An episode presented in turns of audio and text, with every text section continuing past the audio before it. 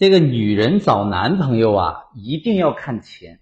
一个男孩子如果说年轻时有钱吧，大部分那是他家里面有钱，但是他到了一定年纪之后，他还有钱的话，那么其实这个钱就是代表一个人能力的体现。因为赚钱它是需要具备很多能力的和素质的，比如说要有经济头脑啊，要有清晰的判断力啊，要有带团队的领导力，还有高效的行动力等等等等。所以钱呢，并不是一个单纯的物质享受，而是一个人综合能力的体现。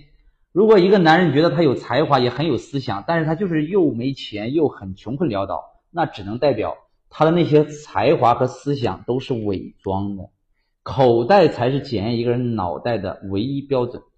不管你认不认啊，就是这么回事女人选择了一个什么样的男人，就选择了一个什么样的未来呀。明白了这句话，对吧？别忘了去评论区感谢一下我。如果你选择一个男人，他每天都是玩游戏啊，要么跟兄弟去喝酒撸串啊，这个这个昏天黑地啊，吃喝玩乐，对未来没有任何规划和想法，那你就等着吧。你们在一起只会身材发福，然后在平淡的日子里，为了生活琐事、孩子、啊父母问题，咔，天天吵成一团，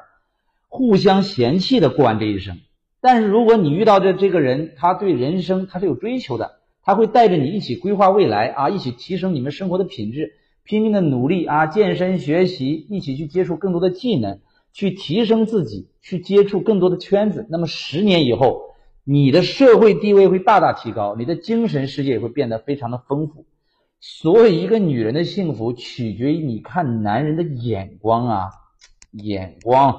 啊。如果一个男人只是啊送你个包哈带你购物，其实这些并不代表他真的爱你，那只是他用钱在兑换你陪伴他的价值而已。一个男人真正爱一个女人，应该是在事业上帮助她成长，提升她的思维能力、阅历，带她拓展生活的圈子。女人的最大的安全感，并不是男人给她送包啊送这送那，给她这个多少生活费，而是让这个女人具备赚钱的能力。好的爱情是你遇到一个人，他带你发现了一片世界；坏的爱情是你遇到了一个男人，他让你失去了一个世界。好好想想吧，关注我，给你实在干货。拜拜。